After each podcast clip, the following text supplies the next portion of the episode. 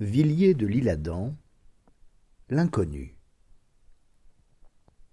Ce soir-là, tout Paris resplendissait aux Italiens. On donnait la norma. C'était la soirée d'adieu de Maria Felicia Malibran. La salle entière, aux derniers accents de la prière de Bellini, Casta Diva, s'était levée et rappelait la cantatrice dans un tumulte glorieux. On jetait des fleurs, des bracelets, des couronnes. Un sentiment d'immortalité enveloppait l'auguste artiste, presque mourante, et qui s'enfuyait en croyant chanter. Au centre des fauteuils d'orchestre, un tout jeune homme, dont la physionomie exprimait une âme résolue et fière, manifestait, brisant ses gants à force d'applaudir, l'admiration passionnée qu'il subissait. Personne dans le monde parisien ne connaissait ce spectateur. Il n'avait pas l'air provincial, mais étranger. En ses vêtements, un peu neufs, mais d'un lustre éteint et d'une coupe irréprochable, assis dans ce fauteuil d'orchestre, il lui parut presque singulier, sans les instinctives et mystérieuses élégances qui ressortaient de toute sa personne. En l'examinant, on eût cherché autour de lui de l'espace, du ciel et de la solitude. C'était extraordinaire. Mais Paris, n'est-ce pas la ville de l'extraordinaire? Qui était-ce et d'où venait-il? C'était un adolescent sauvage, un orphelin seigneurial, l'un des derniers de ce siècle, un mélancolique châtelain du Nord échappé depuis trois jours de la nuit d'un manoir des Cornouailles. Il s'appelait le comte Félicien de la Vierge. Il possédait le château de Blancheland en Basse-Bretagne. Une soif d'existence brûlante, une curiosité de notre merveilleux enfer avait pris et enfiévré tout à coup ce chasseur là-bas. Il s'était mis en voyage et il était là, tout simplement. Sa présence à Paris ne datait que du matin, de sorte que ses grands yeux étaient encore splendides. C'était son premier soir de jeunesse. Il avait vingt ans. C'était son entrée dans un monde de flammes, d'oubli, de banalités, d'ors et de plaisirs, et par hasard il était arrivé à l'heure pour entendre l'adieu de celle qui partait. Peu d'instants lui avaient suffi pour s'accoutumer au resplendissement de la salle, mais aux premières notes de la Malibran, son âme avait tressailli la salle avait disparu. L'habitude du silence des bois, du vent rauque des écueils, du bruit de l'eau sur les pierres des torrents et des graves tombées du crépuscule avait élevé en poète ce fier jeune homme, et dans le timbre de la voix qu'il entendait, il lui semblait que l'âme de ces choses lui envoyait la prière lointaine de revenir. Au moment où, transporté d'enthousiasme, il applaudissait l'artiste inspiré, ses mains demeurèrent en suspens. Il resta immobile. Au balcon d'une loge venait d'apparaître une jeune femme d'une grande beauté. Elle regardait la scène. Les lignes fines et nobles de son profil perdu sombraient des rouges ténèbres de la loge, tel un camé de Florence en son médaillon. Pâlie, un gardénia dans ses cheveux bruns et toute seule, elle appuyait au bord du balcon sa main, dont la forme décelait une lignée illustre. Au joint du corsage de sa robe de moire noire, voilée de dentelle, une pierre malade, une admirable opale, à l'image de son âme sans doute, luisait dans un cercle d'or. L'air solitaire, indifférent à toute la salle, elle paraissait s'oublier elle-même sous l'invincible charme de cette musique. Le hasard voulut cependant qu'elle détournât vaguement les yeux vers la foule. En cet instant, les yeux du jeune homme et les siens se rencontrèrent, le temps de briller et de s'éteindre. Une seconde. S'était-il connu jamais?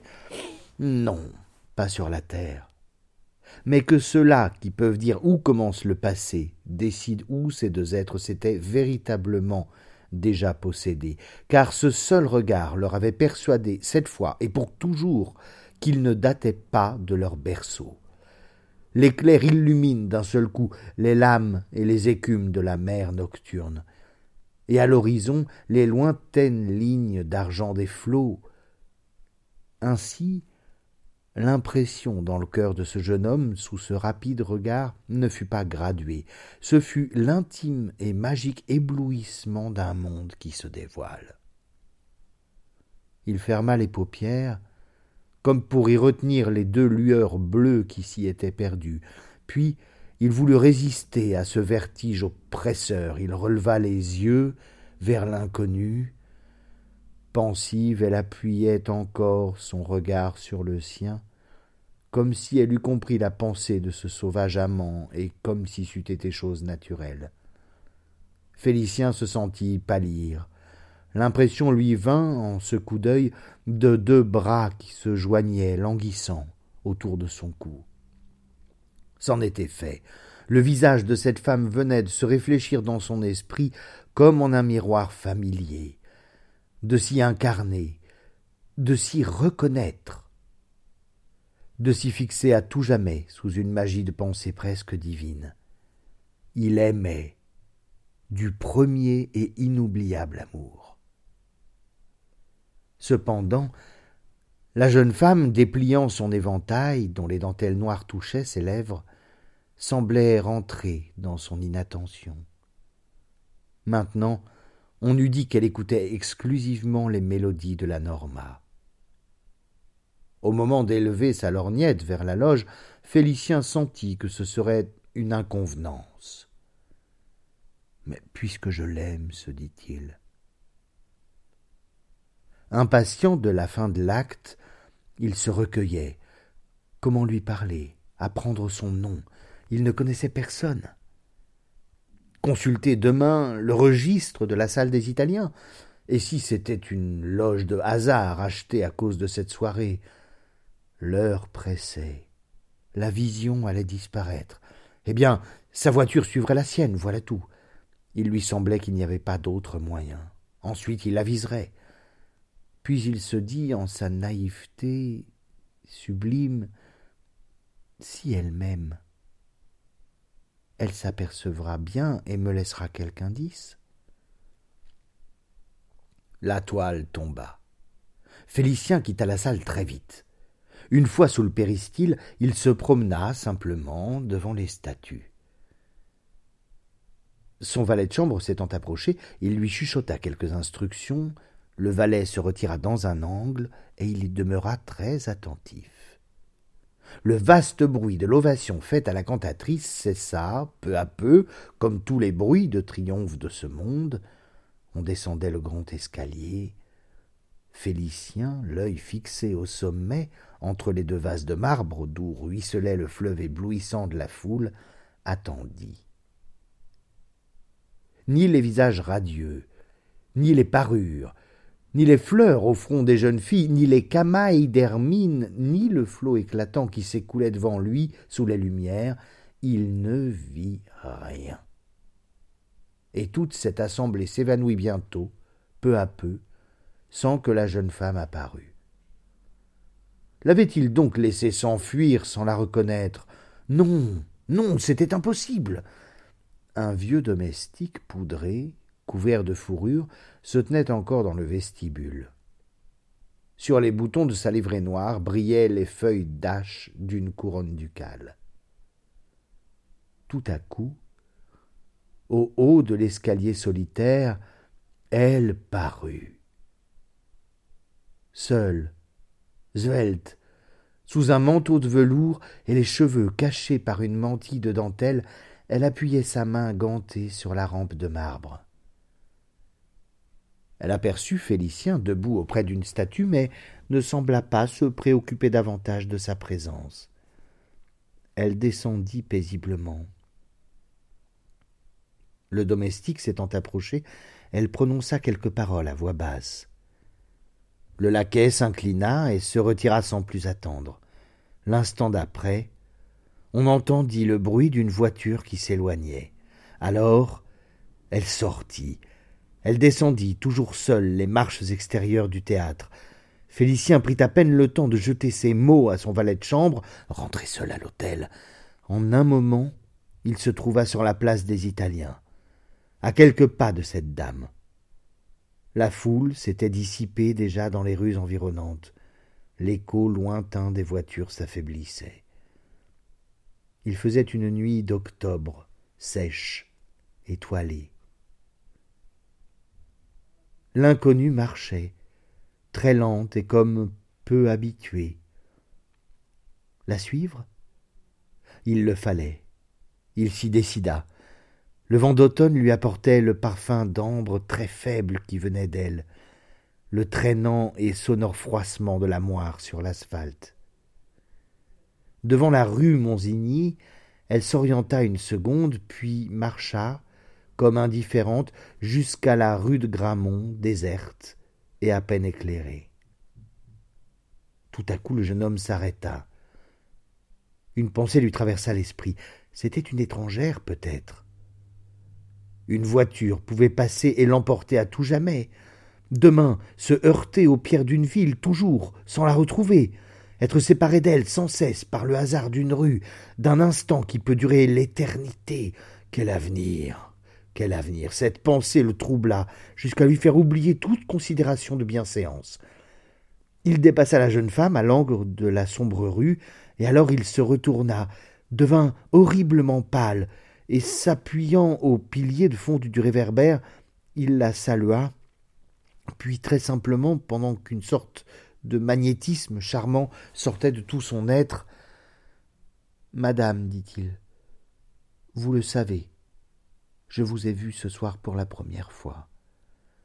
Comme j'ai peur de ne plus vous revoir, il faut que je vous dise, il défaillait quasiment, il faut que je vous dise que je vous aime, acheva-t-il à voix basse, et que, si vous passez, je mourrai sans redire ces mots à personne. Elle s'arrêta, leva son voile et considéra Félicien avec une fixité attentive. Après un court silence, Monsieur, répondit-elle d'une voix dont la pureté laissait transparaître les plus lointaines intentions de l'esprit. Monsieur, le sentiment qui vous donne cette pâleur et ce maintien doit être en effet bien profond pour que vous trouviez en lui la justification de ce que vous faites. Je ne me sens donc nullement offensé. Remettez-vous et tenez-moi pour une amie. Félicien ne fut pas étonné de cette réponse. Il lui semblait naturel que l'idéal répondît idéalement. La circonstance était celle, en effet, où tous deux avaient à se rappeler, s'ils en étaient dignes, qu'ils étaient de la race de ceux qui font les convenances et non de la race de ceux qui les subissent. Ce que le public des humains appelle à tout hasard les convenances n'est qu'une imitation mécanique, servile et presque simiesque de ce qui a été vaguement pratiqué par des êtres de haute nature en des circonstances générales. Avec un transport de tendresse naïve, il baisa la main qu'on lui offrait. Voulez-vous me donner la fleur que vous avez portée dans vos cheveux toute la soirée? L'inconnu ôta silencieusement la pâle fleur sous les dentelles, et l'offrant à Félicien. Adieu maintenant, dit-elle, et à jamais. Adieu, balbutia-t-il. Vous ne m'aimez donc pas Ah. Vous êtes marié, peut-être, s'écria-t-il tout à coup. Non. Libre. Ô ciel. Oubliez-moi, cependant, il le faut, monsieur. Mais. Mais vous êtes devenu en un instant le battement de mon cœur. Est-ce que je, je puis vivre sans vous? Le seul air que je veuille respirer, c'est le vôtre. Ce que vous dites, je ne le comprends plus. Vous oubliez? Comment cela? Un terrible malheur m'a frappé, monsieur. Vous en faire l'aveu serait vous attrister jusqu'à la mort, et c'est inutile. Mais quel malheur peut séparer ceux qui s'aiment? Celui-là, dit-elle. Et en prononçant cette parole, elle ferma les yeux. La rue s'allongeait, absolument déserte. Un portail donnant sur un petit enclos, une sorte de triste jardin, était grand ouvert auprès d'eux. Il semblait leur offrir son ombre. Félicien, comme un enfant irrésistible qui l'adore, l'emmena sous cette voûte de ténèbres en enveloppant la taille qu'on lui abandonnait. L'enivrante sensation de la soie tendue et tiède qui se moulait autour d'elle lui communiqua le désir fiévreux de l'étreindre, de l'emporter, de se perdre en son baiser. Il résista, mais le vertige lui ôtait jusqu'à la faculté de parler. Il ne trouva que ces mots, balbutiés et indistincts. Mon Dieu, mais comme je vous aime. Alors cette femme inclina la tête sur la poitrine de celui qui l'aimait, et d'une voix amère et désespérée Je ne vous entends pas. Je meurs de honte, je ne vous entends pas, je n'entendrai pas votre nom, je n'entendrai pas votre dernier soupir, je n'entends pas les battements de votre cœur qui frappent mon front et mes paupières. Ne voyez-vous pas l'affreuse souffrance qui me tue? Je suis. je suis sourde, sourde. Sourde s'écria Félicien, foudroyé par une froide stupeur et frémissant de la tête aux pieds. Oui, oui, depuis des années. Toute la science humaine serait impuissante à me ressusciter de cet horrible silence. Je suis sourde comme le ciel et comme la tombe, monsieur. C'est à maudire le jour, mais c'est la vérité. Ainsi, laissez-moi. Sourde, répétait Félicien qui, sous cette inimaginable révélation, était demeuré sans pensée, bouleversé et hors d'état même de réfléchir à ce qu'il disait, sourde. Puis tout à coup. Mais ce soir aux Italiens, s'écria-t-il, vous applaudissiez cependant cette musique. Il s'arrêta, songeant qu'elle ne devait pas l'entendre. La chose devenait brusquement si épouvantable qu'elle provoquait le sourire. Aux Italiens, répondit-elle en souriant elle-même. Vous oubliez que j'ai eu le loisir d'étudier le semblant de bien des émotions. Suis-je donc la seule? Nous appartenons au rang que le destin nous donne, et il est de notre devoir de le tenir. Cette noble femme qui chantait méritait bien quelque marque suprême de sympathie. Pensez-vous d'ailleurs que mes applaudissements différaient beaucoup de ceux des dilettanti les plus enthousiastes? J'étais musicienne autrefois. À ces mots, Félicien la regarda, un peu égaré, et s'efforçant de sourire encore. Oh, dit-il, est-ce que vous vous jouez d'un cœur qui vous aime à la désolation? Vous vous accusez de ne pas entendre et vous me répondez. Hélas, dit-elle, c'est que ce que vous dites, vous le croyez personnel, mon ami. Vous êtes sincère, mais vos paroles ne sont nouvelles que pour vous. Pour moi, vous récitez un dialogue dont j'ai appris d'avance toutes les réponses. Depuis des années, il est pour moi toujours le même. C'est un rôle dont toutes les phrases sont dictées et nécessitées avec une précision vraiment affreuse. Je le possède, ce dialogue, à un point tel que, si j'acceptais, ce qui serait un crime, d'unir ma détresse, ne fût-ce que quelques jours à votre destinée, vous oublieriez à chaque instant la confidence funeste que je vous ai faite. L'illusion, je vous la donnerai complète, exacte, ni plus ni moins qu'une autre femme, je vous assure. Je serai même incomparablement plus réel que la réalité. Songez que les circonstances dictent toujours les mêmes paroles, et que le visage s'harmonise toujours un peu avec elles. Vous ne pourriez croire que je ne vous entends pas, tant je devinerais juste. N'y pensons plus, voulez-vous? Il se sentit effrayé cette fois. Ah, dit-il, quelles, quelles amères paroles vous avez le droit de prononcer? Mais moi, s'il en est ainsi, je veux partager avec vous, fût-ce l'éternel silence, s'il le faut. Pourquoi voulez-vous m'exclure de cette infortune? Juste partager votre bonheur, et notre âme peut supplier à tout ce qui existe. La jeune femme tressaillit, et ce fut avec des yeux pleins de lumière qu'elle le regarda. Voulez-vous marcher un peu en me donnant le bras? Dans cette rue sombre dit-elle. Nous nous figurerons que c'est une promenade pleine d'arbres de printemps et de soleil. J'ai quelque chose à vous dire, moi aussi, que je ne redirai plus. Les deux amants, le cœur dans l'étau d'une tristesse fatale, marchèrent, la main dans la main, comme des exilés. Écoutez-moi, dit-elle, vous qui pouvez entendre le son de ma voix. Pourquoi donc ai-je senti que vous ne m'offensiez pas?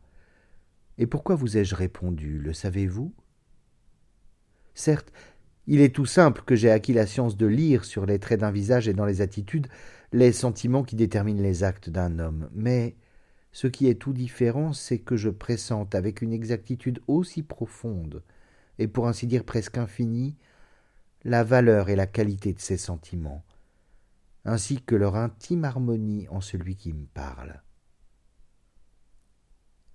Quand vous avez pris sur vous de commettre envers moi cette épouvantable inconvenance de tout à l'heure, j'étais la seule femme, peut-être, qui pouvait en saisir à l'instant même la véritable signification. Je vous ai répondu parce qu'il m'a semblé voir luire sur votre front ce signe inconnu qui annonce ceux dont la pensée, loin d'être obscurcie, dominée et bâillonnée par leur passion, grandit et divinise toutes les émotions de la vie, et dégage l'idéal contenu dans toutes les sensations qu'ils éprouvent. Amis, laissez-moi vous apprendre mon secret. La fatalité d'abord si douloureuse qui a frappé mon être matériel est devenue pour moi l'affranchissement de bien des servitudes. Elle m'a délivré de cette surdité intellectuelle dont la plupart des autres femmes sont les victimes. Elle a rendu mon âme sensible aux vibrations des choses éternelles, dont les êtres de mon sexe ne connaissent à l'ordinaire que la parodie. Leurs oreilles sont murées à ces merveilleux échos, à ces prolongements sublimes, de sorte qu'elles ne doivent à l'acuité de leur oui que la faculté de percevoir ce qu'il y a seulement d'instinctif et d'extérieur dans les voluptés les plus délicates et les plus pures. Ce sont les Hespérides, gardiennes de ces fruits enchantés, dont elles ignorent à jamais la magique valeur. Hélas, je suis sourde, mais elles, qu'entendent-elles? Ou plutôt, qu'écoutent-elles dans les propos qu'on leur adresse, sinon le bruit confus en harmonie avec le jeu de physionomie de celui qui leur parle, de sorte qu'inattentives non pas au sens apparent, mais à la qualité révélatrice et profonde, au véritable sens, enfin, de chaque parole, elles se contentent d'y distinguer une intention de flatterie qui leur suffit amplement. C'est ce qu'elles appellent le positif de la vie, avec un de ces sourires. Oh. Vous verrez si vous vivez. Vous verrez quel mystérieux océan de candeur, de suffisance et de basse frivolité cache uniquement ce délicieux sourire. L'abîme d'amour charmant, divin, obscur, véritablement étoilé comme la nuit qu'éprouvent les êtres de votre nature, essayez de le traduire à l'une d'entre elles. Si vos expressions filtrent jusqu'à son cerveau, elles s'y déformeront, comme une source pure qui traverse un marécage, de sorte qu'en réalité cette femme ne les aura pas entendus. La vie est impuissante à combler ses rêves, disent-elles, et vous lui demandez trop. Ah, comme si la vie n'était pas faite par les vivants. Mon Dieu, murmura Félicien. Oui, poursuivit l'inconnu. Une femme n'échappe pas à cette condition de la nature, la surdité mentale, à moins peut-être de payer sa rançon d'un prix inestimable, comme moi. Vous prêtez aux femmes un secret parce qu'elles ne s'expriment que par des actes. Fières, orgueilleuses de ce secret, qu'elles ignorent elles-mêmes, elles aiment à laisser croire qu'on peut les deviner, et tout homme flatté de se croire le divinateur attendu, malverse de sa vie pour épouser un sphinx de pierre. et nul d'entre eux ne peut s'élever d'avance jusqu'à cette réflexion qu'un secret, si terrible qu'il soit, s'il n'est jamais exprimé, est identique au néant. L'inconnu s'arrêta. Ah, je suis amère ce soir, continua-t-elle. Voici pourquoi je n'enviais plus ce qu'elles possèdent, ayant constaté l'usage qu'elles en font et que j'en eusse fait moi-même, sans doute. Mais vous voici. Vous voici, vous qu'autrefois j'aurais tant aimé. Je vous vois, je vous devine, je reconnais votre âme dans vos yeux, vous me l'offrez, vous me l'offrez et je ne puis la prendre. La jeune femme cacha son front dans ses mains. Oh, répondit tout bas Félicien, les yeux en pleurs. Je puis du moins baiser la tienne dans le souffle de tes lèvres. Comprends-moi, laisse-moi vivre. Tu es si belle. Le silence de notre amour le fera plus ineffable et plus sublime. Ma passion grandira de toute ta douleur, de toute notre mélancolie. Chère femme épousée à jamais, viens vivre ensemble. Elle le contemplait, de ses yeux aussi baignés de larmes, et, posant la main sur le bras qui l'enlaçait, Vous allez déclarer vous-même que c'est impossible, dit-elle. Écoutez encore. Je veux achever en ce moment de vous révéler toute ma pensée, car vous ne m'entendrez plus, et je ne veux pas être oubliée.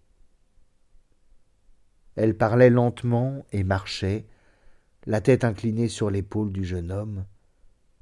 Vivre ensemble, dites-vous. Vous oubliez qu'après les premières exaltations, la vie prend des caractères d'intimité où le besoin de s'exprimer exactement devient inévitable.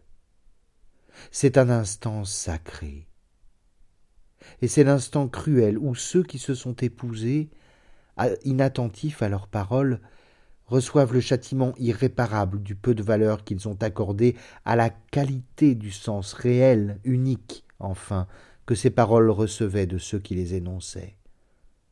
Plus d'illusions, se disent-ils, croyant ainsi masquer sous un sourire trivial le douloureux mépris qu'ils éprouvent en réalité pour leur sorte d'amour, et le désespoir qu'ils ressentent de se l'avouer à eux-mêmes. Car ils ne veulent pas s'apercevoir qu'ils ont possédé ce qu'ils désiraient. Il leur est impossible de croire que, hors la pensée qui transfigure toute chose, toute chose n'est qu'illusion ici-bas. Et que toute passion, acceptée et conçue dans la seule sensualité, devient bientôt plus amère que la mort pour ceux qui s'y sont abandonnés. Regardez au visage des passants, et vous verrez si je m'abuse. Mais nous, demain. Quand cet instant serait venu, j'aurais votre regard, mais je n'aurais pas votre voix. J'aurais votre sourire, mais non vos paroles. Et je sens que vous ne devez point parler comme les autres.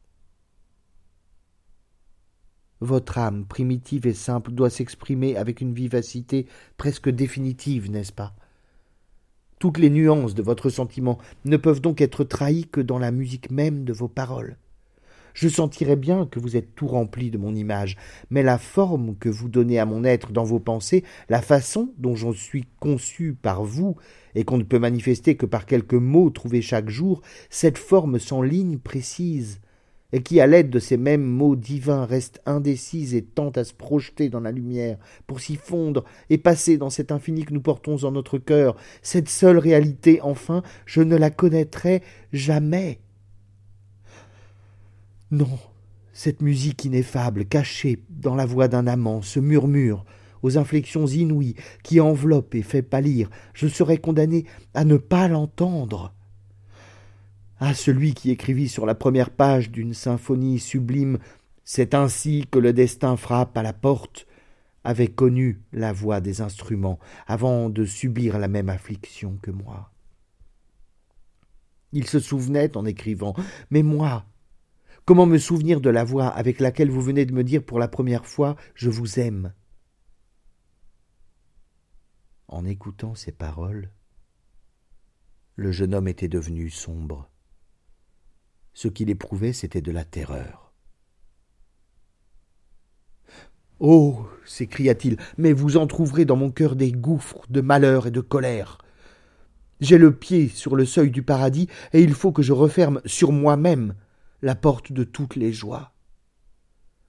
Êtes-vous la tentatrice suprême, enfin? Il me semble que je vois luire dans vos yeux je ne sais quel orgueil de m'avoir désespéré. Va, je suis celle qui ne t'oubliera pas, répondit-elle. Comment oublier les mots pressentis qu'on n'a pas entendus? Madame, hélas, vous tuez à plaisir toute la jeune espérance que j'ensevelis en vous. Cependant, si tu es présente où je vivrai, l'avenir nous le vaincrons ensemble. Aimons-nous avec plus de courage. Laisse-toi venir. Par un mouvement inattendu et féminin, elle noua ses lèvres aux siennes, dans l'ombre, doucement, pendant quelques secondes.